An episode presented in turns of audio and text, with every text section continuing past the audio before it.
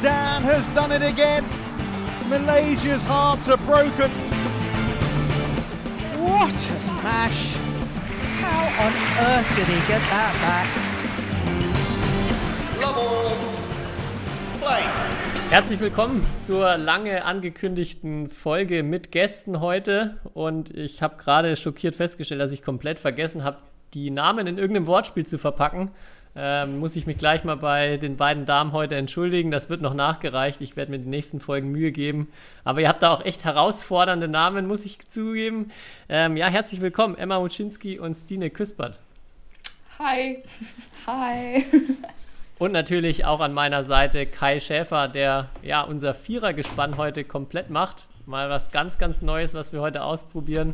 Ähm, ja, aber ich bin super gespannt, denn äh, ja, Emma und Stine jetzt seit, ich glaube, Mitte letzten Jahres als Damendoppel gemeinsam unterwegs, auch gleich richtig durchgestartet, werden wir gleich drüber sprechen. Und ja, jetzt vor allem auch eine super Möglichkeit für Kai heute mal ein bisschen mehr über Damendoppel zu lernen, weil da, äh, ich weiß nicht, ob ihr zwei den Podcast hört, hat er schon das ein oder andere Mal äh, deutliche Schwächen offenbart und Wissenslücken, die ihr heute vielleicht auch ein bisschen äh, stopfen könnt. Sehr gut. Ja, ich hatte eben auch schon ein Briefing von Yvonne Lee und Miranda Wilson, ähm, dass ich heute äh, auf jeden Fall aufpassen soll und ähm, mein Bestes geben soll, dass ich hier nicht, hier nicht verkacke. Auf jeden Fall. Ja, können wir vielleicht direkt mit, mit dem Thema anfangen. Damendoppel ist ja ähm, häufig so, ja, ein bisschen belächelt oder häufig werden Witze darüber gemacht. Seht ihr das auch so, dass das Damendoppel vielleicht ein bisschen Imageproblem hat oder seht ihr auch, dass das ähm, inzwischen besser wird? Ähm, wie ist da so eure Sicht auf, auf die Disziplin? Stine, schmunzelst schon. ja, ich weiß ehrlich gesagt gar nicht, ob es so viel besser wird, das Ansehen vom Damendoppel. Leider. Also, ich habe mich für Damendoppel entschieden. Das hat auch, also, das hat die Gründe. Ja, also ich mag es einfach. Ich finde, es ist trotzdem, es ist halt anders.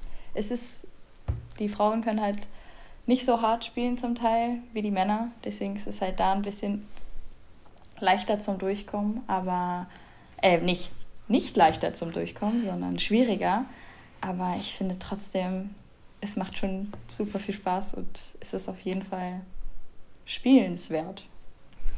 Ja, vielleicht auch so eine Erfahrung, die ich bei Bundesligaspielen gemacht habe. Ähm, bei, wenn vor allem Zuschauer mit dabei sind, die zum ersten Mal dabei sind, sind die häufig auch sehr beeindruckt von Damendoppel, weil halt viel mehr Ballwechsel auch entstehen. Es ist nicht so sehr viel in der Aufschlagssituation. Habt ihr das auch ähm, häufiger schon mal so wahrgenommen, Emma, bei dir auch, dass du die Erfahrung gemacht hast, viele finden Damendoppel auch sehr cool, genau weil es eben mehr Rallyes gibt, nicht so viel 1, 2, 3. Ich glaube, da reden wir zu wenig dann mit den Leuten, die da mal zugucken. Wir haben da irgendwie immer nur die anderen Spieler, vor mhm. allem die Herren, die dann gerne sagen, oh, ist ja langweilig, wir gehen dann schon mal. ähm, das sehen wir natürlich nicht so. Also früher war das ja sehr viel einfach nur Clear Drop. Da erinnere ich mich auch noch dran, aber ich bin der festen Überzeugung, das wird viel besser und ähm, mit viel mehr Smash und Stina hat schon recht, da durchzukommen, ist schwer, aber ähm, ja, ich finde auch, dass es noch ein bisschen mehr Witz hat als Herrendoppel. Da kriege ich bestimmt jetzt selber ganz viel Hate für, aber ähm, da ist ja viel wirklich einfach nur hart und das ist, sieht halt spektakulär aus, aber ich finde Damendoppel hat da seinen ganz eigenen Charme ähm, mit noch ein bisschen mehr Übersicht und Langbeilwechseln. Also ich finde es auch klasse.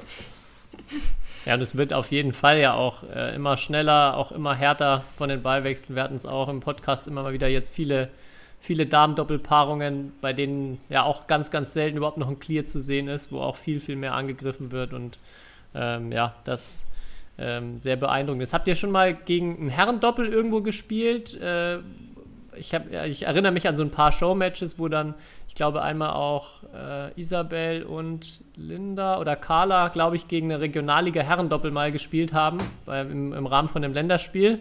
Und dann da auch, glaube ich, recht souverän gewonnen haben. Habt ihr sowas auch schon mal gehabt? wir haben jetzt im Training manchmal die, die U19er, die Nationalmannschaft, die, wenn sie mal hier sind, äh, müssen sich da auch gerne mal die Jungs beim Damen-Doppel hinstellen, ob sie wollen oder nicht. Machen die aber auch alle ganz brav. Ähm, also da haben wir das hin und wieder, aber jetzt so ein richtiges Showmatch oder so jetzt noch nicht. Und wie geht's aus gegen die U19er? Boah. Leben die uns sind da jetzt auf zum Teil Fenster. größer. Als die Damen. Das ist zum, schon sehr ungewohnt. äh, daran muss man sich gewöhnen, wenn man dann mal oben drüber spielt, dass man die Lifts ein bisschen höher spielt. Ähm, aber Loben wir die Jüngeren jetzt mal. Ich bin mir sicher, wir haben da auch schon den einen oder anderen Satz verloren. Aber ja. Okay. Wir starten normalerweise immer bei den, bei den Interviews so am Anfang der Karriere von unseren Gästen. Und das würde ich heute auch gern machen und würde gern äh, mit Stine anfangen, weil sie aus einem Landesverband kommt, ja, wo ich ehrlich gestanden, glaube ich, keinen anderen Spieler so in der, äh, in der nationalen Spitze irgendwie aus den letzten Jahren kenne. Bist in Bremen aufgewachsen, hast dort auch angefangen, ich glaube bis 14 Jahre auch dort gespielt. Und ja, erzähl mal, wie war es denn so in so einem ja, unbeschriebenen Blatt quasi oder im Landesverband, das so ein unbeschriebenes Blatt ist, aufzuwachsen?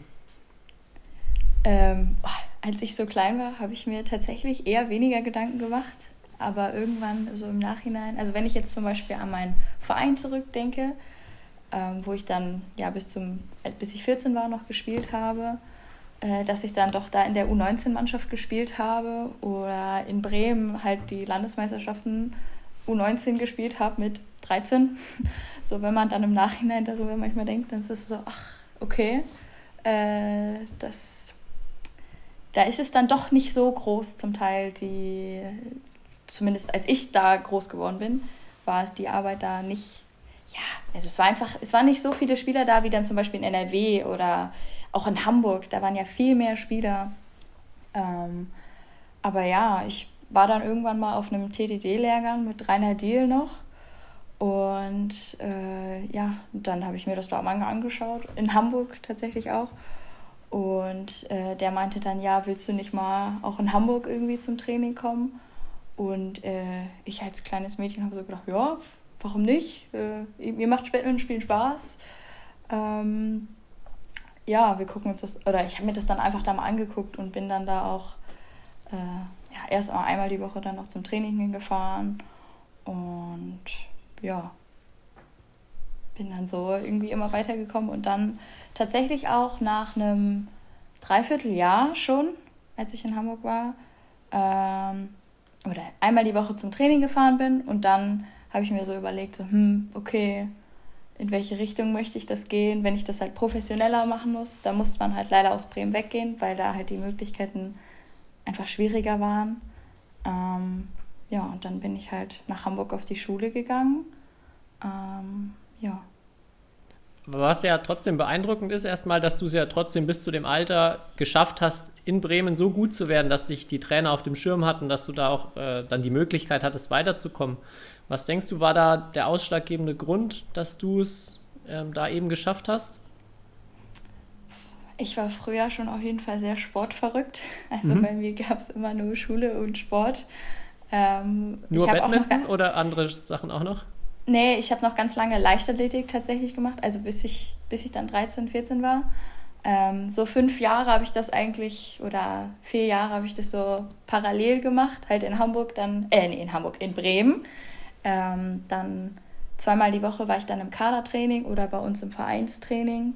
Die anderen zwei Male war ich dann, äh, war ich dann beim Leichtathletik und ja, und dadurch, dass ich irgendwie so sportlich war und früher war meine Technik auch leider nicht ganz so gut äh, und habe dann viel über meinen Willen und äh, meinem einfach Laufen gelebt.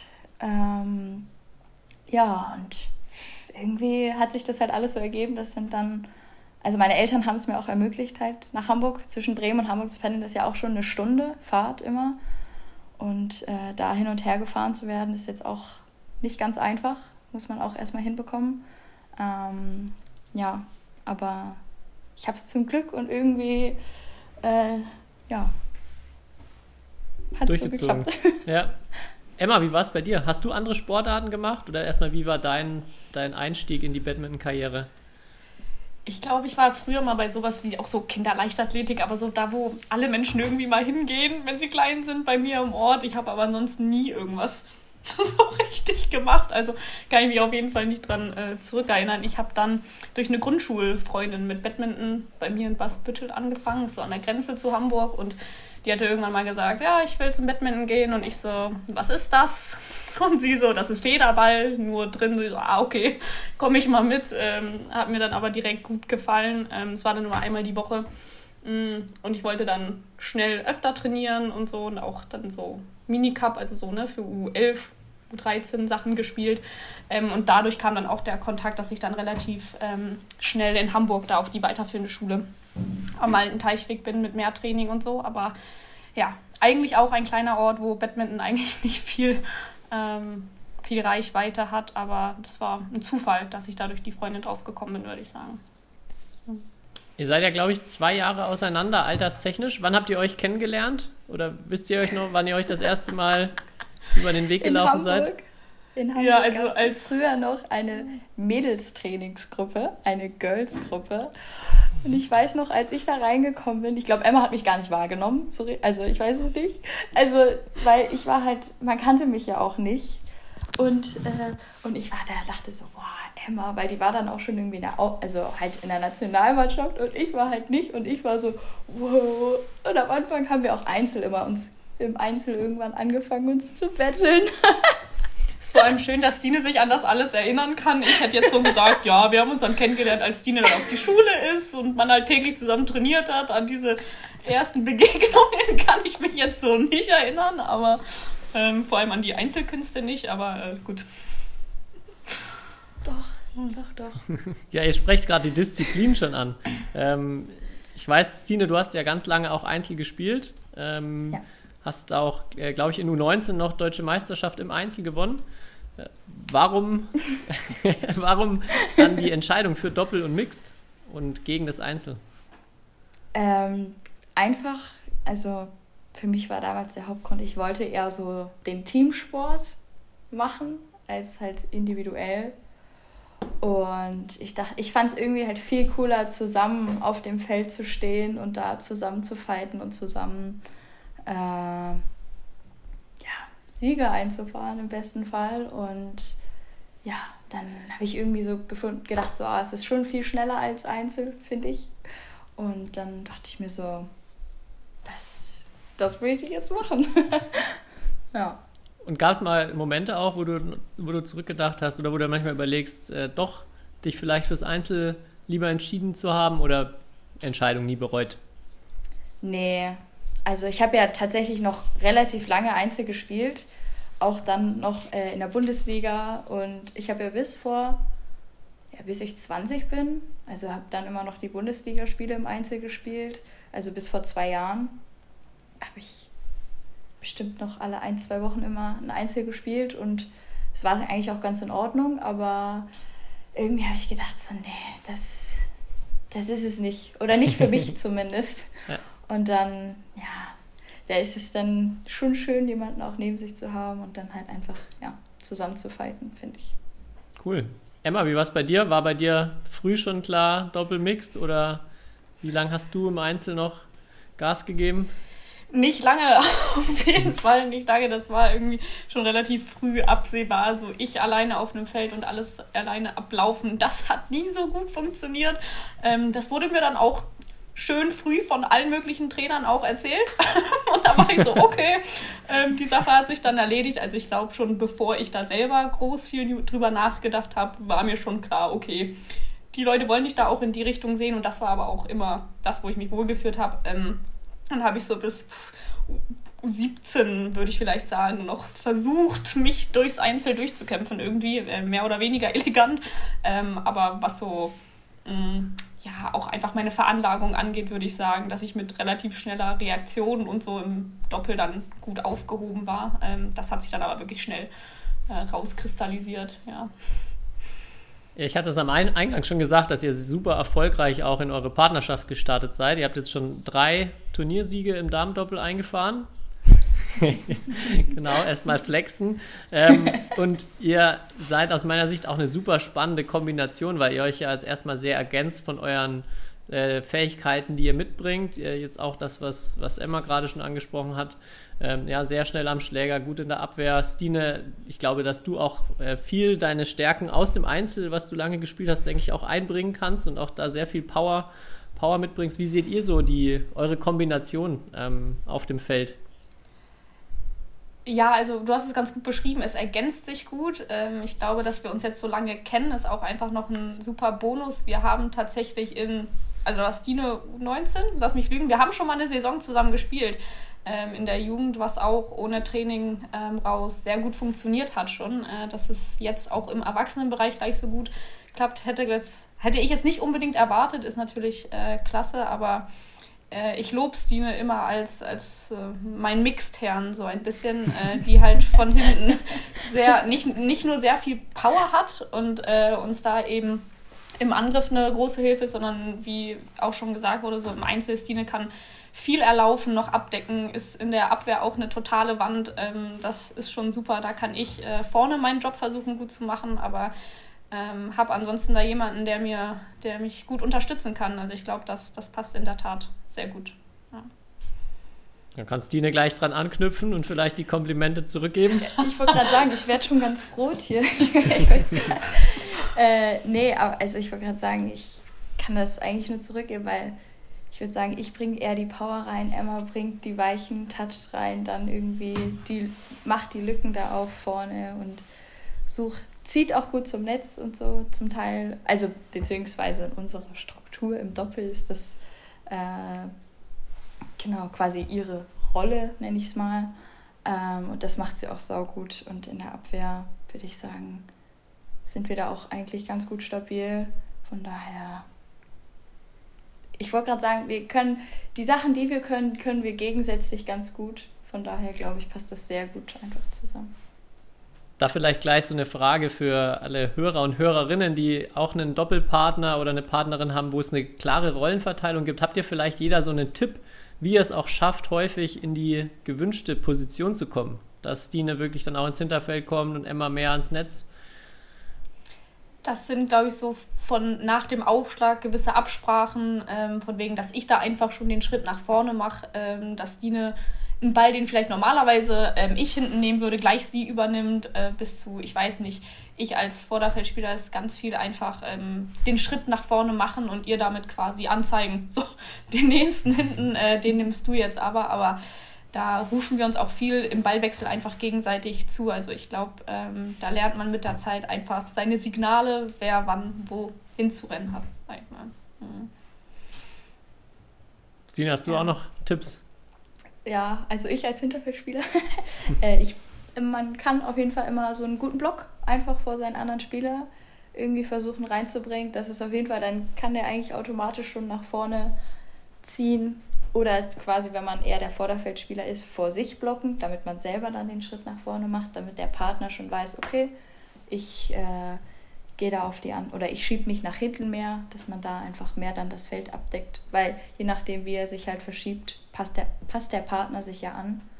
Und genau, wenn man schon den Schritt nach vorne macht mit einem Block, ist es meistens einfacher, ähm, dann geht das eigentlich immer ganz gut. Kai, wie ist es bei dir so? Du spielst im Moment ja auch viel Doppel. Bist du lieber immer hinter oder vor? Ja, ich spiele immer Block, aber renn trotzdem nach hinten. Das ist meine Taktik. Uh, das ist Weil, die Einzelspielerkrankheit. genau, das ist die Einzelspielerkrankheit. Ich kriege immer sehr, sehr oft von meinen Doppelpartnern, wenn es Doppelspieler sind, gesagt, warum ich denn nicht nach vorne gelaufen wäre, weil ich auch keine hohe Abwehr kann und eigentlich immer nur Block spiele oder Drive. Deswegen, ja, also bin ich da noch nicht so taktisch bewandert. Aber ich, mich würde eher interessieren, ob ihr dann merkt bei richtig guten Gegnerinnen, dass sie das versuchen, sozusagen umzukehren. Dass sie versuchen, also dass man das wirklich merkt, dass deren Taktik das ist, Emma vielleicht mehr ins Hinterfeld zu bringen und Stine nach vorne. Und ob das auch funktioniert, also gegen euch. Ich glaube, dass tatsächlich ähm, ein Vorteil von uns ist, dass wir so eine frische Paarung sind und viele uns einfach noch nicht gut kennen. Also wenn wir im Moment international unterwegs sind, dann wissen die Leute nicht, dass ich nur nach vorne will und Stilo nur nach hinten. Das heißt, ähm, auf internationaler Ebene, finde ich, haben wir das bis jetzt eigentlich noch nicht so wirklich gemerkt. Ein Glück. Ähm, aber wenn wir jetzt äh, im Training sind zum Beispiel ähm, und da Paarungen wie Leona und Annabella oder so haben, die uns sehr gut kennen, die machen das auf jeden Fall ähm, weil die uns natürlich in- und auswendig kennen und da gilt es dann natürlich damit gut umzugehen. Ähm, aber ich glaube, das kriegen wir soweit auch ganz gut gebacken. Ich denke, das wird sich aber dann eben international auch bald ändern. Also je mehr man natürlich gegen die Leute spielt, desto mehr werden die das natürlich auch versuchen. Aber es gibt ja viele Damen-Doppelpaarungen, die sehr, sehr erfolgreich waren. Ähm, Takahashi Matsutomo mit Olympia Gold, das war auch sehr klar mit eine Vorderfeldspielerin, eine Hinterfeldspielerin. Und ähm, ich sag mal so, wenn die das hingekriegt, hingekriegt haben, hoffe ich mal, dass ähm, wir das auch gut machen werden. Ja, klingt ja jetzt auch einfacher, als es ist, euch da irgendwie auszuspielen. Ähm, aber gibt es dann ein Damendoppel wirklich, an dem ihr euch auch orientiert, so? Also aus der Vergangenheit oder auch aktuell, wo ihr sagt, okay, das sind vielleicht auch zwei ähnliche Spielertypen, ähm, so wollen wir spielen, Stine? Ich glaube, wir als Doppel haben uns zu selber zusammen noch nicht irgendwie hingesetzt und gesagt, ja, wir wollen jetzt wie die und die spielen. Ja. Äh, das ist nichts, aber ich glaube, jeder von uns hat so, so Spieler, die man sich anguckt und sich dann auch Sachen halt abguckt. Aber ich glaube, so ein Doppel haben wir uns noch nicht rausgesucht, was da irgendwie zu uns passt oder wir, wir wollen lieber selber was richtig, richtig gut werden. Genau. Eigenen Weg finden, genau. ja. Ihr seid die, die dann von anderen kopiert werden irgendwann vielleicht. Das, wäre das wär cool. ja. Wie sehen denn eure Ziele aus? Also ihr habt jetzt ja, wie gesagt, einen sehr guten Start erwischt, aber jetzt auch gar, noch gar nicht so viele Turniere im Endeffekt, auch Corona-bedingt ja erstmal ein recht dünner äh, Turnierkalender bisher gewesen. Wie sind so eure kurz- und mittelfristigen Ziele und Wünsche?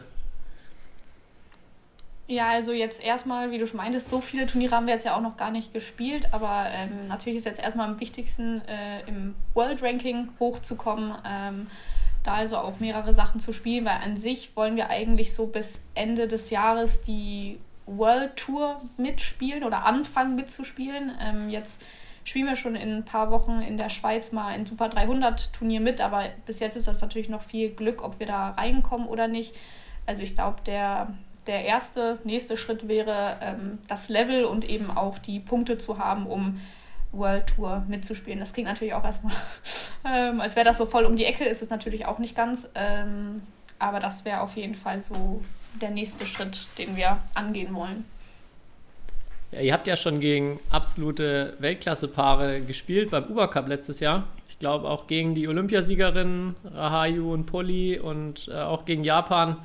Ich weiß nicht mehr, gegen wen ihr gespielt habt, aber das wird auch eine ganz gute Paarung gewesen sein, denke ich. Wie, wie waren so diese Matches gegen die absolute Weltklasse, Stine? Auf jeden Fall, Emma und ich standen beide nach dem Spiel und haben uns immer so angeguckt und so, oh, haben wir, haben wir wirklich gegen sie gespielt? äh, das war schon, also zumindest als wir gegen die Indonesierin, Olympiasiegerin, so vor einem Vierteljahr und wir so, wow, das war dann schon ähm, es war auf jeden Fall sehr, sehr interessant, lehrreich, auch irgendwie zu sehen, wie, wo man selber steht. Ähm, weil wir waren frisch zusammen, wir konnten es, also man kann es ja auch immer noch nicht so richtig einschätzen. Halt zu, einfach mal zu spüren, wie weit ist die Weltspitze weg, wie, was spielen die vielleicht anders und es halt einfach mal selber zu erleben nicht nur zu sehen. Man guckt sich natürlich schon viele Spiele an und denkt sich so, oh wow, und äh, ja, denkt dann so, okay, vielleicht ist man irgendwie weiter weg, aber in manchen Dingen merkt man dann auch, okay, man ist vielleicht gar nicht so weit weg, aber dann natürlich, also mitspielen ist das eine, aber dann natürlich irgendwann vielleicht auch mal zu gewinnen, das ist noch was ganz anderes, aber ähm, schon erstmal zu sehen, dass man da vielleicht ja, dass es da auch irgendwie ein, zwei Sachen gibt, die man irgendwie ganz gut kann als Badmintonspieler, aber halt auch gemerkt, ach, da fehlt auch noch was. Aber es war auf jeden Fall sehr, sehr motivierend für die Wochen danach.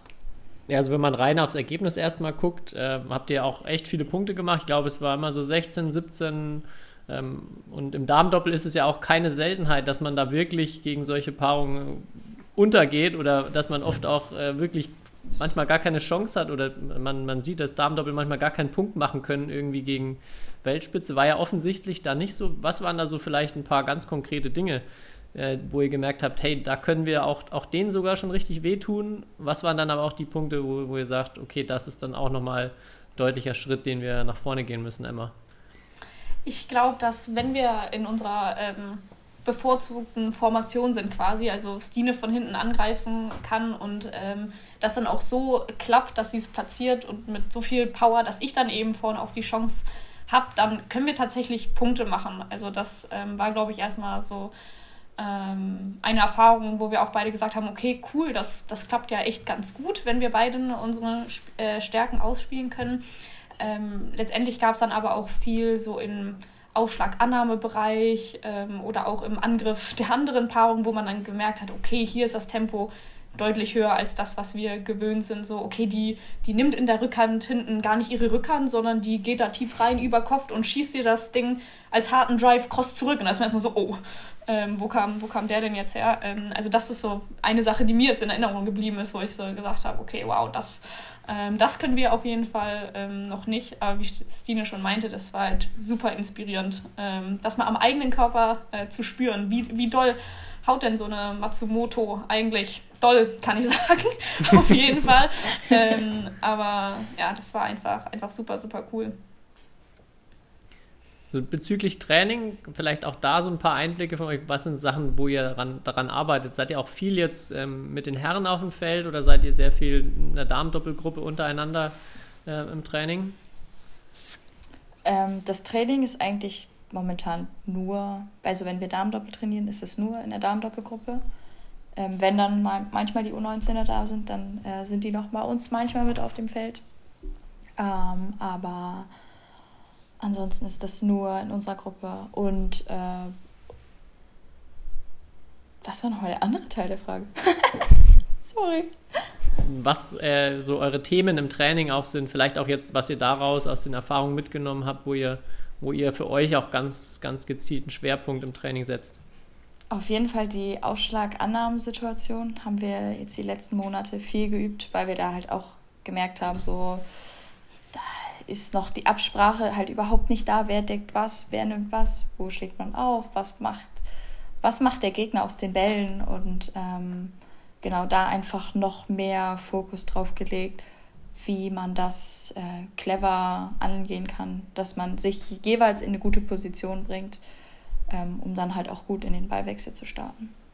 Seid ihr dann beides, oh sorry, seid ihr dann beides Spielerinnen, die immer alles ansagen bei Aufschlag und Annahme oder macht ihr da auch viel intuitiv? Weil da habe ich gar kein Bild von euch beiden. Ähm, mittlerweile tatsächlich sehr viel ansagen, würde ich sagen. Also wir kommunizieren generell auch zwischen den Ballwechseln ziemlich viel. Ähm, ich glaube, das ist auch was, was sich dann im Laufe der Zeit vielleicht noch etwas legen wird, ähm, weil wir jetzt, also wir sind ja immer noch eine relativ frische Paarung und jetzt ist es wirklich noch sehr detailreich. Wo geht's hin? Was mache ich danach? Was machst du danach? Da erinnert man sich nochmal gegenseitig, worauf man jetzt zu achten hat und so. Ähm, also das, das sieht man gerne mal, dass wir zwischen den Ballwechseln immer ein bisschen mehr Zeit brauchen. Ähm, ja, das ist im Moment auf jeden Fall noch, noch eine Sache. Okay. Ich habe ein paar ähm, so Entscheidungsfragen, sieht man ja häufiger mal, wo Paarungen gefragt werden, wer ist äh, bei XY jetzt hier der Chef auf dem Feld etc. Äh, Würde ich gerne mit euch auch so ein paar Dinge ausprobieren. Ähm, und ich habe es mir so überlegt, ihr macht einfach mal die Augen zu und dann hebt ihr entweder die rechte Hand, wenn ihr für euch stimmt, oder die linke Hand, wenn ihr für eure Partnerin stimmt. Okay? Wir mhm. steigen mal ein, Augen zu. Links war Partnerin. Frage. Oder? Links ja. war Partnerin, rechts okay. wart ihr selber. Okay, wer okay. ist besser im Mixed? Boah, ich will keine Antwort.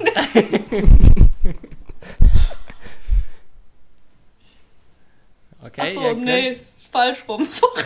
Okay. Also Emma hebt die rechte Hand, Stine die linke. Stine, warum, hm. warum sagst du Emma? Ja, Emma ist ja schon eher der Spieler, der mehr nach vorne zieht und ich eher noch ein bisschen weglaufe vom Netz. Ähm, und im Mix ist es ja schon so, dass die Dame eher zum Netz geht und nicht unbedingt nach hinten abhaut. Und daher würde ich sagen, ist das schon. Und sie kann halt am Netz einfach noch mehr Sachen machen als ich da. Ich kann hart spielen, so nach dem Motto, aber einmal, kommt nochmal ein Crosser oder so man muss dazu sagen, ich glaube, ich bin eine typischere Mixed-Spielerin, aber nicht unbedingt die effektivere. Das darf man hier jetzt nicht mit Spielstärke verwechseln. Ja, also ich, das finde ich ein super spannendes Thema, jetzt auch was du ansprichst, Stine. Ähm, klar, erstmal ganz klassisch, auch wenn nach dem, was ihr vorhin erzählt habt, ist jetzt Emma erstmal so vom Profil das, was man erstmal unter, als Mixed-Dame häufig erwartet, aber ähm, ja, ich glaube, es gibt auch immer mehr Damen, die auch gerne mal nach hinten gehen, die da auch super gut sind. Auch jetzt, wenn ich die beiden Thailänder zum Beispiel angucke, da ist ja sie auch echt der Wahnsinn, wenn sie mal ins Hinterfeld muss. Ähm, von daher, du hast auch auf jeden Fall weiter den Plan, im Mix zu bleiben und macht, macht dir auch Freude oder bist du schon am Überlegen, ob du voll Richtung Damendoppel gehst? Nee, also ich spiele jetzt auch gerade mit Jan und äh, so wie es aussieht, bleibt es auch erstmal so. Und äh, ich finde auch, dass wir zusammen gerade sehr gute Fortschritte machen und so, mehr auch mehr Absprachen treffen, wer was wie macht und so, weil wir beide auch äh, manchmal sehr wild auf dem Feld sind, also sehr einfach irgendwo hinschießen, was vielleicht gut sein könnte, aber ist vielleicht manchmal für den Partner gar nicht so gut. Äh, aber da lernen wir auch gerade so unsere Wege zu finden, wie man vielleicht meine Power einsetzen kann, aber dann auch gleichzeitig seine Kreativität und ja, Vielfältigkeit so an den Schlägen. Mhm. So, ja. Emma, wie ist es bei dir? Du auch erstmal auf jeden Fall auch happy mit zwei Disziplinen auf den Turnieren? Ja, auf jeden Fall. Ich würde auch äh, mal behaupten, dass mein Teil im Damendoppel auch nicht der ganz so anstrengend ist, ähm, wie, wie der von Sine. Das Gute ist, dass ich äh, keine Stunde durchsmashen muss, äh, wenn es gut läuft, jedenfalls nicht. Äh, von daher auch auf jeden Fall der Plan, ähm, weiterhin zwei. Ja. Gab es da schon mal äh, auch Erfahrungen jetzt bei euch in den Turnieren, dass Dine dann irgendwann am Zahnfleisch unterwegs war? Oder hat sie das bisher konditionell gut durchgestanden? Also ich würde mal sagen, wir waren beide schon mal sehr oft auf dem Zahnfleisch. Das war beim äh, Uber Cup. Da haben wir, mhm. als wir gegen Frankreich gespielt haben, haben wir für zwei Sätze, ich weiß nicht mehr, 18 und 17 oder so, eine Stunde gespielt. Ähm, also da kann man sich vorstellen, wie lange da so ein Ballwechsel war. Die Bälle waren da auch extrem langsam und ich weiß nicht mehr, wann das war. Mitte zweiter Satz, nach dem ersten Satz, da war Stine schon am Zittern und dann rannte der Trainer los und wir brauchen Traubenzucker. Und ähm, ja, also das war auf jeden Fall eine Erfahrung. Ich habe seitdem immer eine Portion Riegel für mich dabei und nochmal doppelt so viel für Stine, falls jemals nochmal der Moment kommt, wo Stine was zu essen brauchen könnte. Im Training, im Turnier. Wir haben vorgesorgt. Sehr ja. gut. okay, nächste Frage. Wieder Augen zu. Wer ist die fleißigere von euch beiden? Fiese Frage. Total fies. Nur fiese Fragen, die ich hier drauf habe. Ich will nicht, keine Ahnung. ähm, ich kann es ja schon aufmachen, meine Augen. Ich bin mhm. ja schon mhm. fertig. wow. Wieder, wieder genau. Blindes Verständnis. Ja, also versteht euch. Also auch wieder Emma, war, Emma, warum bist du denn, was zeichnet dich so bezüglich des Fleißes aus? Puh, also ich würde jetzt, würd jetzt nicht sagen, dass ich groß viel, viel fleißiger bin als Dine, überhaupt nicht. Ich sehe das eher so, dass ich jung bin und ich habe noch viel aufzuholen. Ähm, nee, weiß nicht. Also ich habe wirklich noch, ähm, glaube ich, einige Baustellen, körperlich, mental, taktisch, alles Mögliche, wo ich glaube, ähm, da einfach noch viel extra Zeit reinstecken kann. Ähm, ich habe auch im, früher immer mal wieder so Patellasehnenprobleme mit dem Knie gehabt und so, so Kleinigkeiten, aber das ähm, erfordert halt ein bisschen extra Aufwand, das halt ähm, in den Griff zu kriegen, sage ich mal. Das wäre jetzt das, was mir eingefallen wäre dazu. Ja. Das ähm, passt ganz gut zu einer Frage jetzt für Stine, auch die äh, ähm, von unseren Zuhörern gekommen ist. Und zwar wurde gefragt, wo denn deine krasse Athletik herkommt, ob du besonders viel im Kraftraum unterwegs warst ähm, oder ja, einfach gute Gene sind, dass du so viel Power hast, so schnell bist. Ein bisschen selber würde ich es auch gern wissen, aber ich glaube, ich glaube, es sind die Gene. Also wenn ich mir äh, meinen Dad angucke von äh, ein bisschen früher, dann, äh, dann war der auf jeden Fall auch sehr, also hatte auch eher schnellkräftigere Muskeln. Also auch einfach so voluminösere Muskeln. Und äh, die habe ich ja auch eher. Von daher, ich stehe nicht, ich bin kein großer Fan von Krafttraining. Also ich bin da eher, denke mir so, äh, Krafttraining muss leider sein. Aber ähm, ja, also da bin ich manchmal denke ich so, ach Mist. Aber ja, es gehört halt dazu, um einfach äh, fit bzw. auch schneller oder halt gesund zu bleiben. Von daher gehört es dazu. Aber Fan bin ich davon leider nicht. Aber trotzdem wirst du da wahrscheinlich schon in der Mädelsgruppe erstmal von, von, der Gewicht, äh, von den Gewichten sehr weit vorne dabei sein. Vielleicht ja sogar auch bei der Jungsgruppe, wenn man vergleicht. Aber manchmal kommt dann so die Frage, und wie viel hast du da gemacht? Also bei den Kniebeugen oder so, dann kam schon manchmal die Frage, und wie viel, wie viel hast du gehabt in deinem Krafttest dann? Und dann ich so, äh, ich merke mir das meistens dann immer gar nicht so genau, damit ich das nicht so, damit der gar nicht äh, erst die die. Jetzt würden aber schon, glaube ich, alle gerne eine Zahl hören, Stine. Also ich muss ehrlich sagen, ich weiß es wirklich nicht. Ich merke mir das wirklich nicht, weil ich, ist es auch, ich werde immer gefragt vom Krafttrainer, ja, wie viel hast du denn letztes Mal gemacht? Nicht nur so, ja, das können jetzt irgendwie zwischen 80 Kilo und 100 Kilo. Das, Was halt gerade drauf lag. Ich habe halt die Stange genommen, die gerade da war. Nee, Dazu eine schöne Anekdote. Ich erinnere mich, als wir, also ich 13, Stine 15 in Hamburg im Kraftraum. Das waren für mich, glaube ich, viele traumatische Erfahrungen, weil ich ne, jetzt nicht so die großen voluminösen Muskelgene auf jeden Fall. Und ich glaube, Stine hat da so mit, ich weiß nicht, 15, 16, korrigier mich, äh, das Doppelte ihres eigenen Körpergewichts gesquattet. Und dann war so, ah, okay, dann hören wir jetzt aber auf, ne, weil wir haben ja nicht so einen Gewichthebergürtel, sonst könnte sie sich ja noch am äh, Rücken wehtun. Nur, nur deswegen machen wir nicht mehr, ne? Und, und Emma so daneben 30 Kilo auf der Stange, so. ja, also. Ich schieb's darauf, dass ich früher einfach sehr, sehr aktiv war oder auch immer halt nicht still sitzen konnte. Von daher einfach, ja, immer zu viel Energie hatte. Auch jetzt noch manchmal, wo ich mir frage, so, wie? Ich trainiere so viel am Tag und habe trotzdem noch zu viel Energie. Also manchmal, ja. Was hast du denn in der Leichtathletik immer gemacht an Disziplinen? Ganz verrückt. Also was Stabhochsprung habe ich gemacht am Ende. Also ist okay. jetzt äh, nicht sonderlich typisch, aber bei uns in Bremen gab es so eine Stabhochsprunggruppe und mein Trainer meinte, also erst fängt man ja mit Dreikampf an, da fängt eigentlich jeder mit an.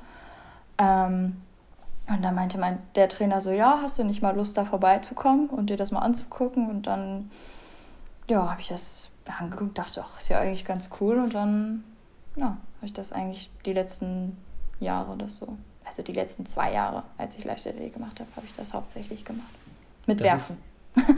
Okay, ja, das ist so ein, so ein Sport, wo ich mir den Einstieg so unglaublich schwer vorstelle, so ungefähr wie beim Skispringen. So irgendwann muss man das ja zum ersten Mal halt irgendwie machen und sich trauen und wahrscheinlich dann auch ganz oft äh, irgendwo böse landen? Oder geht das eigentlich? Nee, also es gibt ja, es, man kann das so aufteilen, die, diese Schwungphase, mit, wenn man quasi mit dem Stab äh, in das Loch da ein, einsticht. Also als Anfänger fängst du nicht an, deine Füße da hoch zu machen, sondern mhm. da gehst du erstmal hoch und dann landest du wieder auf den Füßen und dann arbeitet man sich so langsam vorwärts. Ich war ja auch, ich war ja noch klein, als ich das gemacht habe. Ich habe jetzt auch nie besonders große Höhen da überschritten.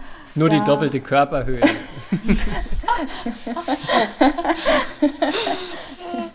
ich, das, boah, keine Ahnung, was ich da gesprungen bin. Das ist zu lang her, aber. Okay, ja, spannend. Cool. Stabhochsprung. Okay, dann nächste Frage. Zwei habe ich noch. Wer, wieder Augen zu, wer ist besser bei 20 beide im dritten Satz? Oh, auch wieder Einigkeit. Stine diesmal. äh, diejenige, die mental stärker ist. Habt ihr da schon Erfahrungen gehabt oder warum, warum seid ihr euch da einig? Von Emma ging die Hand auch sofort hoch. Ja, mir ist da prompt eingefallen, wie ich im Dezember letzten Jahres bei 2020 im zweiten Satz äh, ins Netz aufgeschlagen habe. Und da hatten wir den ersten Satz schon verloren. Also da waren wir so knapp davor, ganz zu verlieren, aber da hat Stine bei 21,20 direkt einen Annahmepunkt gemacht und bestimmt die nächsten zwei Ballwechsel auch. Und ich nur gedacht, hoffentlich schlag ich nicht, hoffentlich schlag ich nicht. Hat super funktioniert, sage ich. Also, ähm, ich glaube, das geht also ganz klar ähm, auf Stines Kappe, hm, da die Nerven zu behalten. Und dies, aus Stine ist immer dafür gut, mal eben einen rauszuhauen und so ein direkter Annahmepunkt tut nie weh. ja. Und da freust, freust du dich dann schon drauf, Stine, auf die die knappen Situationen oder zumindest so, also dass du da keine ich, Probleme mit hast? Nee, also ich versuche immer nach außen äh, da dann cool und ruhig zu wirken, aber innerlich ist es schon manchmal so, dass ich dann denke so, okay, Stine, jetzt konzentriere dich, jetzt, jetzt spiel den Ball übers Netz und ins Feld. So, das schon. Aber ich glaube, ich habe es auch einfach schon häufiger erlebt als Emma. Ähm, zumindest in den letzten halt ein, zwei Jahren auf den Turnieren. Und ich bin mir sicher, dass äh, wenn wir jetzt einfach noch mehr Turniere spielen, dass wir da dann auch also das gleiche, den gleichen Stand haben werden. Naja, da habe ich jetzt nicht so den Zweifel dran, aber es ist halt auch für Emma noch vieles neu, muss man auch sagen, weil sie ist ja jetzt noch nicht so lange da unterwegs. Ähm, und ja, aber sie wird es auch kennenlernen und ich, ja, ich bin mir sicher, dass es dann auch, dass sie dann irgendwann da steht und sagt, ja, Stina, jetzt komm mal wieder runter und alles gut. Sehr gut. Dann komme ich zur letzten Frage. Nochmal Augen zu. Wer ist besser beim Aufschlag?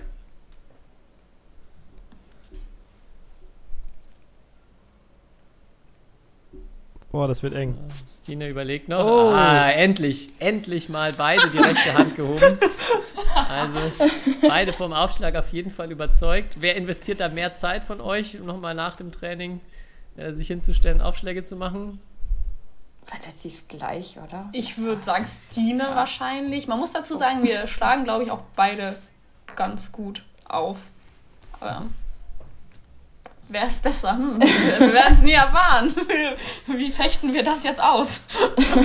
Aber also ihr würdet beide sagen, auf jeden Fall eine Stärke, keine, die da irgendwie zitternde Hände hat, wenn es vorgeht. Okay, Ich muss sagen, ich bin nicht so der Fan vom allerersten Aufschlag. Also Das mache auch immer ich. Wenn wir die Wahl haben, Emma dann, schlägt auf. Äh, bin ich im ersten Satz bin ich auf jeden Fall nicht der Fan vom allerersten Aufschlag. Ich weiß auch nicht so genau warum, aber so im zweiten Satz finde ich es auch nicht so schlimm, weil dann ist man schon so im Spiel drin oder so. Dafür Ähm, kommt deiner bei 20 beide dann übers Netz, ne? Und in, ins Feld. Quitt. Stimmt, ja, hatten wir gerade, ja. Okay, sehr gut. Kai, hattest du noch weitere Fragen reinbekommen? Du hast ja da die, den Überblick. Auf jeden beiden. Fall. Ähm, wir hatten auf jeden Fall noch eine Frage bekommen zu eurer Trainersituation. Bezüglich, weil ihr ja jetzt seit, ich weiß gar nicht genau, wann Andy Bowman genau November. gekommen ist. Genau, im Dezember November. letzten Jahres. De Okay, November. November. Dezember letzten Jahres. ähm, ja, erzählt mal, was er für so ein Typ ist und was er so vielleicht äh, neue Dinge auch reingebracht hat in euer Training. Ich glaube, wir haben alle den Andy schon sehr ins Herz geschlossen. Ist auf jeden Fall ein ganz offener, ähm, umgänglicher, äh, netter Dude, äh, kann man nicht anders sagen. Mm, Und ich glaube, er bringt auch viel Gutes in die, in die Damen-Doppelgruppe. Ich glaube, man kann sagen, dass wir bei dem viel Basics machen momentan. Ähm, also erstmal die, die Basis von allem aufbauen. Und äh, das klappt äh, auch wirklich gut. Also wir machen viel das Gleiche, aber Damen-Doppel ist halt hart arbeiten und ähm, in der Abwehr klar sein und immer wieder angreifen können. Und ich finde, er hat da einen, einen sehr guten Ansatz mit uns. Ähm, das harmoniert also ganz gut. Wie gesagt, wir, wir haben den schon alle ins Herz geschlossen, glaube ich. Das kann ich, ah, sorry Kai, aber das kann ich, glaube ich, gut verstehen. Ich habe ihn vor einem, einem Monat knapp äh, zum ersten Mal getroffen und ich, ich weiß gar nicht mehr, was er am Anfang gesagt hat, aber nach so ein, zwei Sätzen habe ich mir gedacht, oh, mit, mit dir hätte ich jetzt schon Lust, in den Pub heute Abend zu gehen.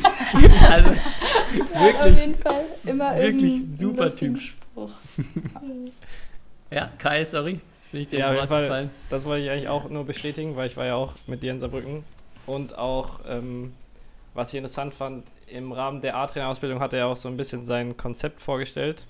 Äh, unter anderem ja das Damen-Doppelkonzept. Und unter anderem ging es ja auch um, um euch so ein bisschen. Äh, und das fand ich auch sehr, sehr spannend, weil er einen, uns einen sehr, sehr oder relativ genauen Plan halt uns vorgestellt hat, wie das mit euch beiden so weitergehen soll. Hat er das mit euch auch so kommuniziert und äh, ist er da auch, obwohl er ein lässiger Dude ist, ähm, relativ auch fordernd und hat da auch gewisse Erwartungen? Ja, also er hat uns auch schon äh, einen genauen Plan geschickt, äh, was so wie ja, so ansteht, was die nächsten Etappen sein können und ähm, was sie vielleicht auch sollten, so ein bisschen. Aber ja, also er fordert uns schon sehr. Es ist manchmal, denke ich mir so, oh Gott, so, dann kommt das, dann kommt das, dann kommt das und das und das soll man noch verändern. Und dann so denke ich mir so, okay, Fuß, hier ist meine Hand, da sind meine Füße. Und das äh, ist manchmal schon viel, aber ich glaube, es ist auch gut. Und wenn man dann aber auch sagt, es ist zu viel, dann ist es auch und dann findet man da einen gemeinsamen Weg, äh, dass man genau, dass man vorwärts kommt, aber auch, dass man sich fordert, aber dass es nicht einen überfordert und man irgendwie vielleicht komplett frustriert oder so. Deswegen, ja, da ist er auf jeden Ich- Fall auch sehr empathisch in der Hinsicht auch. Ich habe das als äh, super angenehm empfunden, als der neu kam und so total die Struktur reingebracht hat erstmal, also in alles. Ne? Der hat uns so ähm, nicht nur im Training da halt hingelegt, wie es jetzt läuft, sondern eben auch mit Turnierplanung und hier und da und wie das laufen soll. Und wie Stine auch schon sagte, ähm, der hat sicherlich hohe Anforderungen, aber gut, so sollte das ja ähm, bei uns auch sein. Er hat aber eine sehr angenehme Art, das rüberzubringen. Mhm. Das heißt, der kann, der kann dir auch mit einem Lächeln im Gesicht sagen, so, das war jetzt Kacke. äh, jetzt machen wir das mal bitte besser. Ähm, aber der, der wird dann eben nicht irgendwie schlecht drauf oder so. Der, der, macht das mit uns Frauen schon ganz gut, habe ich so das Gefühl. Ähm, und ja, das, das kommt soweit echt gut an und hat uns aber dann auch schon im, im Januar, glaube ich, dann gesagt, nachdem wir dann äh, Turnier erfolgreich gespielt haben, sagt er dann so, ja, Mädels, machen wir mal Videoanalyse. Und dann sagt er so, so, folgendes. War ganz gut, war schon besser. Aber wenn wir ehrlich sind, sind wir hier schon äh, hinterm Zeitplan. Also eigentlich wollte ich, dass im Januar quasi das, das, das, das, das und schon klappt. Und dann sitzt man da auch erstmal und schluckt und sagt, pff, okay, mh, hier, Turnier gewonnen, ja, Haken dran. mh, aber also das, auch das finde ich, finde ich gut. Ähm, aber Ja. die Erwartungen sind auf jeden Fall da, dann müssen wir dem jetzt nur noch äh, gerecht werden. Ja, das spiegelt aber auch so ein bisschen wider, weil er ja auch zu uns damals gesagt hat, so wenn es jetzt auch um die World Tour Turniere geht, dass auch World Tour Turniere spielen nicht gleich ist World Tour Niveau haben. Ähm, also dass er da glaube ich auch ganz gut unterscheiden kann zwischen Ergebnis und halt wie das Niveau wirklich ist. Und ich glaube, da hat er auch die nötige Erfahrung und die Weitsicht, wie, er- wie du ja eben beschrieben hast. Ähm, also ja. Glaube Äh, ich auch. ja, coole Einstellung auch nach so einem Turniersieg, das Ganze dann auch ja, in einer positiven Art irgendwie dann auch Dinge anzusprechen, an denen es weitergeht und nicht in so ein Loch zu fallen. Ja, können wir uns jetzt darauf ausruhen. Äh, Es klingt, klingt sehr, sehr gut. Ihr habt jetzt gerade schon angesprochen, dass er sehr gut mit euch Mädels äh, oder mit der Damengruppe äh, umgehen kann. Habt ihr so Erfahrungen gemacht? Habt ihr auch mal weibliche Trainerinnen überhaupt gehabt in eurer äh, Karriere? Immer hatte nicht Winnie. so? Ich Ah, habe Winnie. ähm, ja, ich habe die Wen Sing nur äh, einige Male im Training und Turnier mitgekriegt, aber jetzt nicht, nicht länger. Hm. Und für euch eine Sache, wo ihr sagt, würdet ihr euch wünschen, dass da auch ähm, mal eine Trainerin häufiger da wäre oder eher selten die Erfahrung gemacht, dass das irgendwie schwierig war mit, mit einem männlichen Trainer dann? Mm, du musst, mir ist jetzt gerade eingefallen, äh, wir haben Tina Ludwigsen auch. Ups.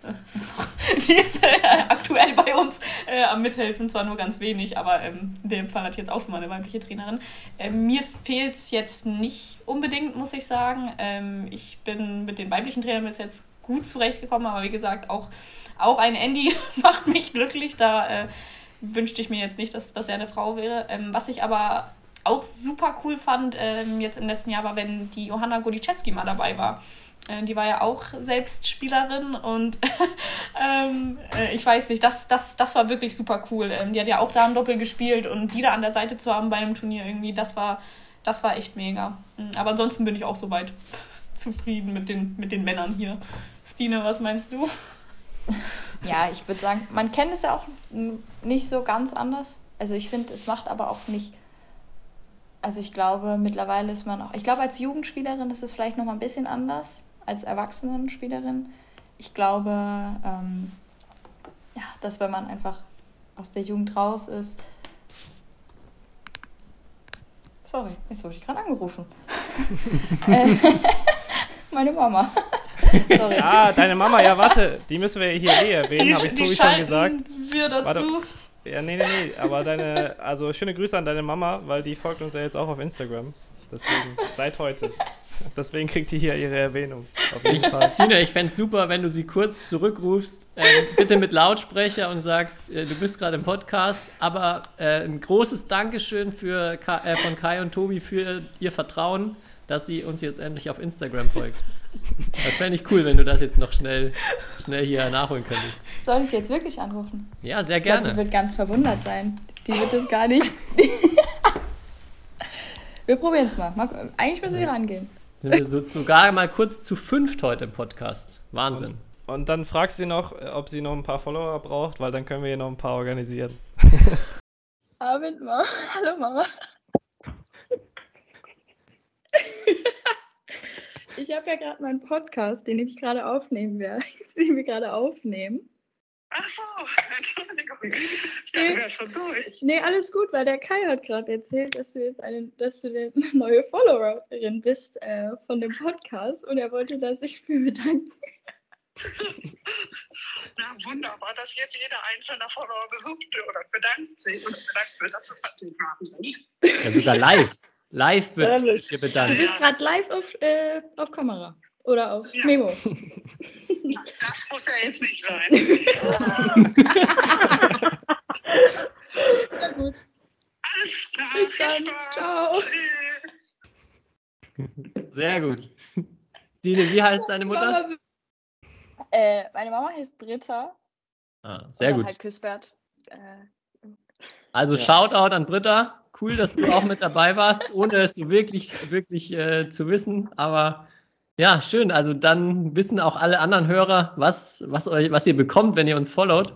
Äh, direkt ein Live-Auftritt, wenn es sich die Chance bietet im Podcast. Genial. Müssen, müssen einfach alle auch eine gute Badminton-Spielerin als Tochter haben. Dann ist das ganz easy. Oder wir sagen jetzt einfach einmal laut Stines Nummer und dann können die einfach, einfach bei Stine direkt anrufen. Nee, wir wollen es nicht übertreiben. Aber äh, vielleicht noch ähm, eine Frage, die auch noch kam. Und zwar kam die Frage, einem sehr aufmerksamen Hörer ist aufgefallen, dass es, dass ihr auch relativ äh, ja, laut manchmal eure Punkte feiert. Und er wollte fragen, wer von euch beiden denn die äh, lautere ist. Oh, Augen zu und Hand hoch. Augen zu Genau, und Hand hoch. Augen zu und Handhöhe. oh! Ja, Uneinigkeit. Zwei linke Hände gehen hoch. Also Stine sagt Du bist Emma. Emma sagt Stine. Ich weiß nicht, ob ich manchmal noch mehr schreie, aber ich sag mal so, ich glaube, wenn Stine da richtig Power drauf hat, ne, ich bin auch ziemlich laut, aber nächstes Mal messen wir Dezibel. Das das- sagt sie nur, weil wir am Wochenende gegeneinander Mixed gespielt hatten. Das haben, hat sie immer noch im Ohr, was da passiert ist. Ja, und weil ich es noch im Ohr habe. ja, ja. Ja, das wäre jetzt auch mein Vorschlag gewesen, dass wir das mal bei einem Turnier irgendwann austesten und die, die Dezibel messen, dass wir das dann auch klar festhalten können, wer hier vorne liegt. Oder so ein Instagram-Poll, ne? Wenn dann Leute uns irgendwo mal haben spielen sehen, dann Stimmt, können oh die ja, auch ja. gerne abstimmen. Das, das, da wäre ich mal gespannt drauf, Das- Stine, das- ob da Das stimmt. dabei bleibt. Kai, gesagt, getan. Morgen, Ja, das machen wir. Das machen wir. morgen gleich und Oh, äh, ich bin gespannt. Ich Stine, bin dann kannst du gleich sagen, wofür die Britta stimmen soll. Ich rufe sie gleich nochmal kurz an und sage sie, äh, Mama, du musst da kurz einmal eine Stimme abgeben. Perfekt. Ja, das Ja, klären wir auf jeden Fall. Ähm, eine Sache, äh, die, die wir auch noch hatten als Thema, ähm, und zwar, Emma, bei dir war ja mal äh, auch zwischenzeitlich äh, unklar, ob du überhaupt weiterspielst. Hattest ja so ein, ich weiß gar nicht wie lange, ähm, auch Karrierestopp erstmal. Hast dich jetzt dann wieder äh, dazu entschieden, ähm, ja, in Saarbrücken Vollgas zu geben. Ähm, kann, was kannst du da so zu erzählen? Weil ich glaube, es ist jetzt erstmal auch ja, erstmal nichts Ungewöhnliches oder ähm, erstmal, wo, glaube ich, jeder Spieler zu manchen Punkten mal drüber nachdenkt, ähm, wie viel ist es mir wert, wie viel will ich rein investieren und wie war, wie war die Situation so bei dir? Ja, ich versuche das jetzt mal möglichst äh, kurz meine Lebensgeschichte hier zu offenbaren. nee, aber ähm, also ich habe Abitur gemacht im März 2020 und das, ja, ähm, das war als gerade Corona losging. Das heißt, ich musste so von heute auf morgen zurück nach Hamburg, womit ich nicht geplant hatte. Ich war ja in Kaiserslautern auf der Schule und dachte dann, ich würde so im April mh, nach Saarbrücken ziehen. Und dann war irgendwie auf einmal dieser Cut drin, ähm, alle, alle nach Hause. Mm, Und dann wurde auch mein Abiturzeugnis per Post nach Hause geschickt. Da war auch nicht mehr mit Abiball und so. Und das war für mich dann irgendwie der Punkt, wo man dann nochmal übers Leben nachdenkt. Ne? So, Schule fertig, nächster Abschnitt, was will ich denn jetzt machen? Und dadurch, dass ich aus meinem gewohnten Umfeld vom täglichen Training und Turniere und so raus war, war das, glaube ich, so der erste Punkt, wo ich mal offen darüber nachgedacht habe, was wäre denn, wenn nicht Badminton? Ich war auch schon immer in der Schule so ganz ehrgeizig und hatte eigentlich auch immer so im Hinterkopf, dass ich im Ausstand studieren auch so ganz cool finden würde. Ähm, und der Gedanke hat sich dann eben so ein bisschen ähm, breit gemacht und dann habe ich eben letztendlich gesagt, okay, ich ziehe doch nicht nach Saarbrücken, sondern ähm, würde das gerne versuchen. Mm, und habe dann aber auch dann dadurch, dass Corona angehalten hat, meinen Weg quasi zurück zum Badminton gefunden, indem ich dann doch nach ein paar Monaten in Trittau, wo ich auch jetzt Bundesliga ähm, spiele, habe wieder angefangen zu trainieren. Ähm, und dann schlich sich das so zurück ins Leben äh, und ab da war es dann irgendwie ein ständiges innerliches Hin und Her.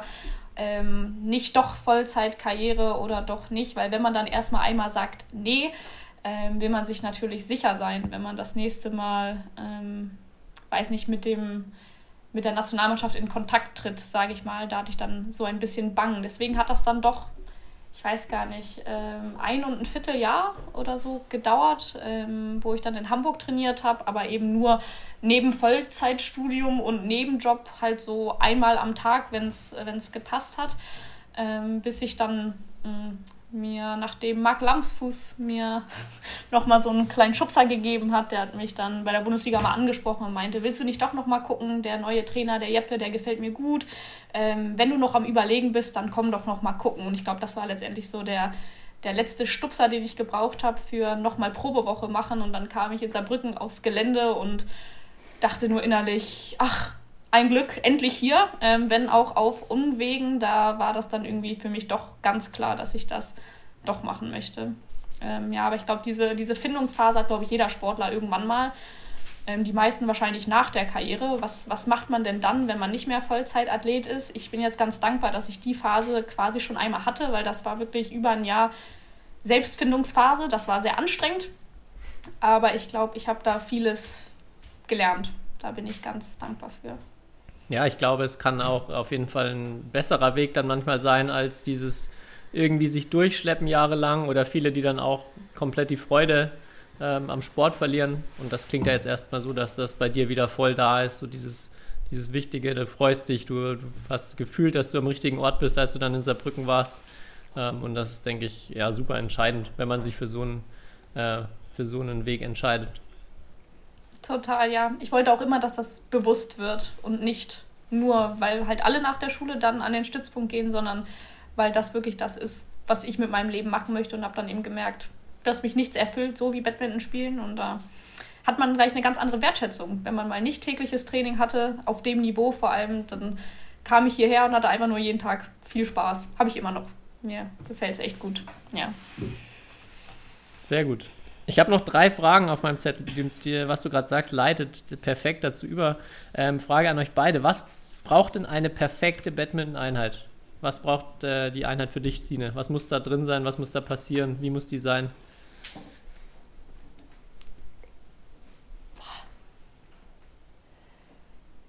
War es gar nicht so einfach. ähm, Oh, so ein schönes Englisch Doppel am Anfang. Das war schon so eine perfekte Einheit. Das, das braucht es schon. Oder ein 3 gegen 3 ist auch in Ordnung. nee, aber schon ähm, im Training selber Fokus. Also so, worauf möchte ich achten? Was, äh, was, ja, was, was möchte ich gerade irgendwie verbessern oder was ist für mich so der Fokus? Ähm, dann äh, brauche ich auf jeden Fall auch irgendwas zum Auspowern. ähm, also irgendwie, ja, keine Ahnung. Es kann auch 2 gegen 3 Abwehr oder so sein. Also, dass man da dann. Und äh, was mir manchmal schwerfällt, eigentlich Spaß. Ich habe eigentlich Spaß, aber man sieht es mir manchmal nicht an. Oder ich habe Spaß, aber man sieht es mir nicht an. Und dann äh, ist es, glaube ich, manchmal, weil wenn ich es dann zeige, dann ist es auf jeden Fall noch besser. Und dann ja, macht es auch insgesamt einfach mehr Spaß, sich manchmal noch zu quälen und äh, dadurch zu beißen. Steckt dann vielleicht auch die anderen gleich mit an noch. Ja, dann stichelt man sich manchmal so an oder so, also auf eine nette Art. und dann kitzelt man das aus den anderen dann noch irgendwie raus. Also, Hast ja. du da noch einen, einen, Tipp fürs Auspowern vielleicht, was so da eine super Übung für ist? Für unsere Hörer und Hörerinnen, die auch genau das, ich glaube, da gibt es viele, die genau das auch in der Einheit suchen. Mich ähm, eingeschlossen, kenne ich gut. Ich finde eine Einheit selten richtig cool, wenn ich rausgehe und, und das Gefühl habe, ich habe noch viel im Tank übrig. Ja, also für mich ist es auf jeden Fall, ähm, wenn, also ich weiß gar nicht, also im Hinterfeld smashen, dann im Midcourt nachgehen und dann nochmal einen nachsetzen und dann wieder den Lift bekommen. Also quasi drei äh, Schläge in Folge quasi sich nach vorne durchzuarbeiten. Ähm, und dann irgendwie, wenn man das halt mit 30 Bällen oder 20 Bälle am Stück ähm, danach und dann ein paar Runden das macht, dann äh, ist man auf jeden Fall, ja, weiß man, dass man sich bewegt hat. Und versucht natürlich dabei möglichst wenig Fehler zu machen. Das ist halt äh, ja, länger anstrengend. Also dadurch wird es halt, der Ballwechsel an sich halt länger und dadurch auch irgendwie anstrengender. Ja. Da habe ich auch noch eine, eine coole Erinnerung an Andy, ähm, als wir ihn beim Training zugeguckt haben. Da hatte er bei uns dann auch in der Nachbesprechung, ich glaube, ihr habt genau diese Übung gemacht mit Smash, dann einen Drive und einen vorne. Äh, Emma, Emmas Gesicht deutet darauf hin, dass ihr die nicht nur einmal bisher gemacht habt. ähm, aber ja, er dann auch gesagt hat, in der Übung zeigt sich dann auch, wie gut die Technik ist, weil wenn diese Übung nicht anstrengend ist, dann spricht das dafür, dass man einfach technisch zu viele Fehler macht, dass äh, ja, der Ball zu oft liegen bleibt und ähm, ja, die Intensität dann auch so ein, so ein gutes, gutes Anzeichen dafür ist, wie gut bin ich technisch, sowohl natürlich auch in der Abwehr, denn das Zuspiel muss natürlich auch gut sein, ähm, ja, aber dass ich da überhaupt Intensität reinbekomme. Das fand ich eine ganz coole, coole Sichtweise und er hat das auch aufs Spiel übertragen, wenn man aus einem Spiel rausgeht und irgendwie gar nicht geschwitzt hat und verloren hat am Ende, dann äh, deutet das darauf hin, dass man einfach aus technischer Sicht überhaupt nicht mithalten konnte mit den Gegnern. Emma, was bei dir eine perfekte Einheit?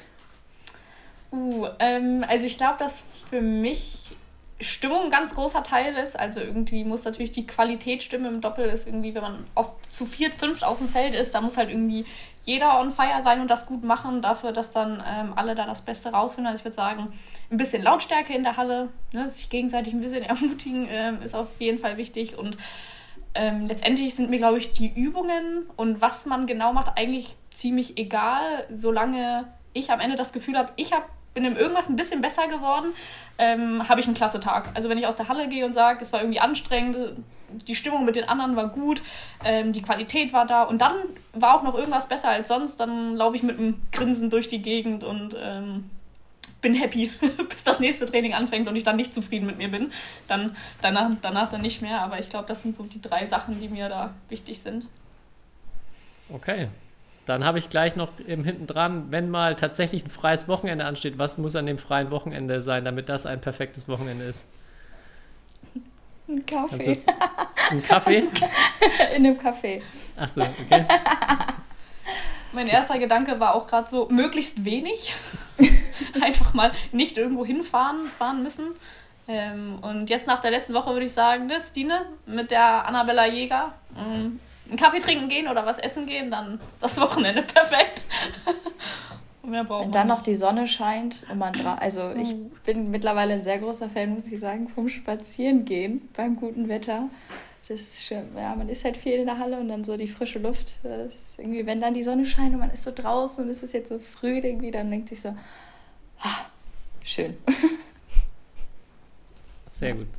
Gibt es dann auch an dem äh, im Café vielleicht auch mal einen Salat? Weil das ist noch eine ganz wichtige Frage, die wir, wenn ihr hoffentlich den, den Podcast kennt, immer stellen müssen. Was ist denn euer Lieblingssalatdressing? Du bist vorbereitet, äh. Emma? Ja. Ja, dann da, schieß gleich da los. Wurde ich, da wurde ich darauf vorbereitet, dass diese Frage einen erwarten könnte. Okay, ja. Jetzt ist sie da. ähm, ja, also alles mit so in Richtung Balsamico, Essigöl, so Finde ich, find ich klasse. Mhm. Stine, wie sieht es ähm, bei dir aus? Ich im Restaurant nehme ich, oder wenn ich da irgendwie mal einen Salat nehme, nehme ich immer Joghurtdressing, wenn ich außer Haus bin. Aber ich habe zu Hause noch nie ein Joghurtdressing gemacht. Da wir mich einfach immer Öl und Essig oder Balsamico oder so. Also da weiß ich auch nicht. Aber die beiden sind es auf jeden Fall. Ja. Okay. Kai, du wolltest da ergänzen? nee, aber da, da steckt ja richtig was Psychologisches dahinter. so. Oh nein. Ja, es geht, fließt alles in unsere Studie ein, die wir schon mal angekündigt haben, wo wir dann äh, hier, das ist eine ganz wichtige Datenerhebung, die wir im Rahmen der Badminton die Salatdressing-Studie, oder? Ja. ja. werden ganz, ganz viele Korrelationen aufgedeckt. Wer Aber dann am wer wirklich dann am Ende auch äh, für die nächsten Turniere nominiert wird und so, das fließt da schon mit ein. Also die Trainer haben uns da dann schon gebeten, auch die Auswertung an sie weiterzuleiten.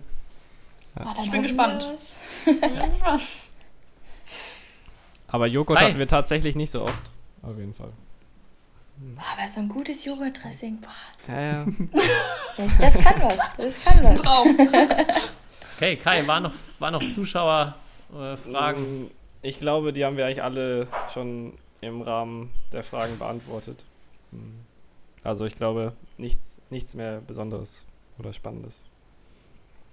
Okay, dann würde ich gerne als Abschluss, ähm, das ist keine Frage, sondern euch nochmal, so wie wir fast den Podcast angefangen haben, auch den Podcast abschließend, euch nochmal die Möglichkeit geben, Werbung für äh, Darmdoppel zu machen. Und vielleicht nochmal, dass ihr als Abschluss sagt, was ihr besonders an eurer gemeinsamen Disziplin so cool findet und warum ihr auch äh, Mädels da draußen nur dazu ermuntern könnt, auch äh, vielleicht den Weg Damendoppel einzuschlagen. Stina, du siehst schon ready aus. Du hast schon was im Kopf. Emma Äh, überlegt noch. Ich glaube, wenn man, ja, ich, wenn man einfach Bock hat, zu zweit als Team mit einem anderen Mädel äh, Bock hat zu fighten und da die langen Rallyes mitzugehen und einfach, ja, ich weiß nicht, wie man das sagen soll, aber einfach so als Team gemeinsam da sich äh, zu quälen, weil es ist halt anstrengend, es ist verdammt anstrengend. Ähm, aber da einfach, ja, ich weiß nicht, wie man sagen soll, aber einfach gemeinsam da Bock hat zu fighten, würde ich sagen. Für, für mich hat das Damendoppel irgendwie einfach eine gute Kombi aus. Es ist halt Doppel, es sind vier Spieler, es ist zwischendurch auch schnell am Schläger, auch wenn das die Herren vielleicht anders sehen, ähm, gibt es da auch ähm, Tempo und wie gesagt mittlerweile auch immer mehr, auch im Angriff. Es ist nicht mehr nur noch Clear Drop, aber die Seite gibt es eben auch. Also für mich ist es irgendwie sehr facettenreich. So ein Ballwechsel ist oft lang und anstrengend, aber hat halt ähm, mehr oder weniger Bewegung, aber manchmal eben auch viel am Schläger und so hat man irgendwie das Beste von beiden Seiten. Also kann ich gar nicht verstehen, was man an der tollen Disziplin da ähm, zu bemängeln hat. Ich, ich kann es jedem, jeder jungen Spielerin nur empfehlen. Und wie Stine schon sagt, wenn man dann noch jemanden hat, mit dem man gerne spielt äh, und sich äh, zusammen anstrengt, dann gibt es quasi nichts Besseres. Darf ich da noch eine Frage jetzt trotzdem stellen? Weil die ist mir jetzt gerade eingefallen. Klar, Kai, du Ähm, hast, ich weiß auch gar nicht, ob du schon überhaupt so viel gelernt hast über Darmdoppel. Das wird dann auch äh, nochmal in der Nachbesprechung bei uns äh, abgefragt.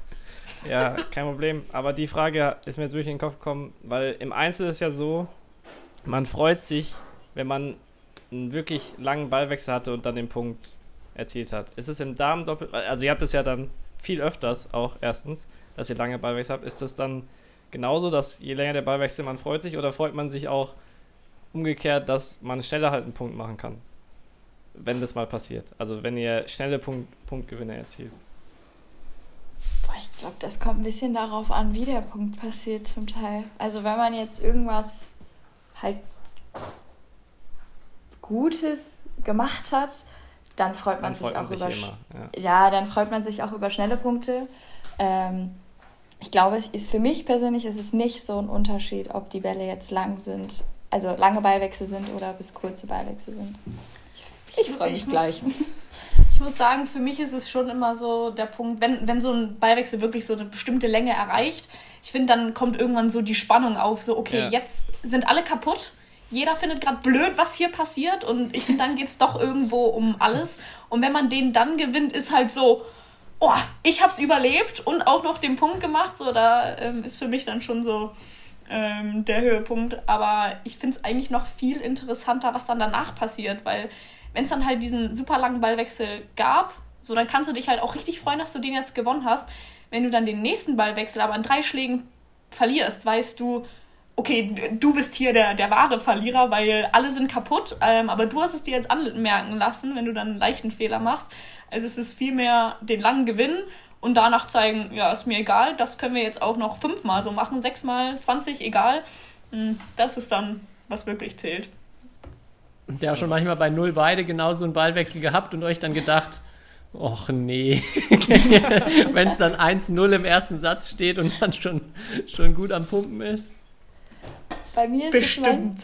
bei mir ist es manchmal dann eher so, man hat diesen langen Ballwechsel und dann so, dann, also ich vergesse erstens komplett den Punktestand und dann so, ah, 1-0, ah, okay, ja dann, dann, dann geht es jetzt wohl weiter. Also irgendwie, Ich- ich das glaub- ist so, man hat, meistens kommen sie ja eigentlich eher später, aber dann ist es eher so ein, oh ja. So ein, Mir okay, geht da schon mal durch den Kopf so, oh, hier kriegt man gar nichts geschenkt. Perfekt. Weiter geht's. ähm, ja. Sehr schön. Ja, cool. Mädels, vielen, vielen Dank. Ich fand es äh, ähm, eine sehr, sehr gelungene Premiere hier zu viert. Kai, ich glaube, da kannst du mir zustimmen. Und ja, Ja. fand es sehr erfrischend auch mit euch zweien ähm, viel über Darmdoppel zu sprechen. Eure zwei, ähm, ja, doch auch unterschiedlichen Wege, unterschiedlichen Spieltypen mal so direkt nebeneinander zu haben, zu hören. Ähm, super cool. Ich wünsche euch ganz, ganz viel Erfolg für alle anstehenden Turniere, für Bundesliga und ähm, dass eure Ziele und euer, ja, äh, straffer Zeitplan, den Andy vorgibt, auch gut eingehalten werden kann. Ähm, ich glaube, wir freuen uns alle, euch hoffentlich bald dann auch auf den äh, World Tour Turnieren und vielleicht auch dann im Stream häufig äh, unterstützen zu können oder zuschauen zu können. Vielen Dank. Danke. Alles klar, dann hören wir uns nächste Woche wieder äh, zum German Open Spezial, Kai. Ihr zwei leider nicht vor Ort, haben wir vorhin schon, schon geklärt, schade. Aber ähm, wie gesagt, das nur eine Frage der Zeit mit Sicherheit. Oder Swiss Open ist ja gleiche Kategorie kurz darauf. Da seid ihr dann auf jeden Fall am Start und da kann man euch dann auch ähm, auf dem Feld erleben. Also macht's gut, schöne Woche noch und bis zum nächsten Mal. Vielen Dank. Ciao. History is made. Lin Dan has done it again. Malaysia's hearts are broken. What a smash! How on earth did he get that back?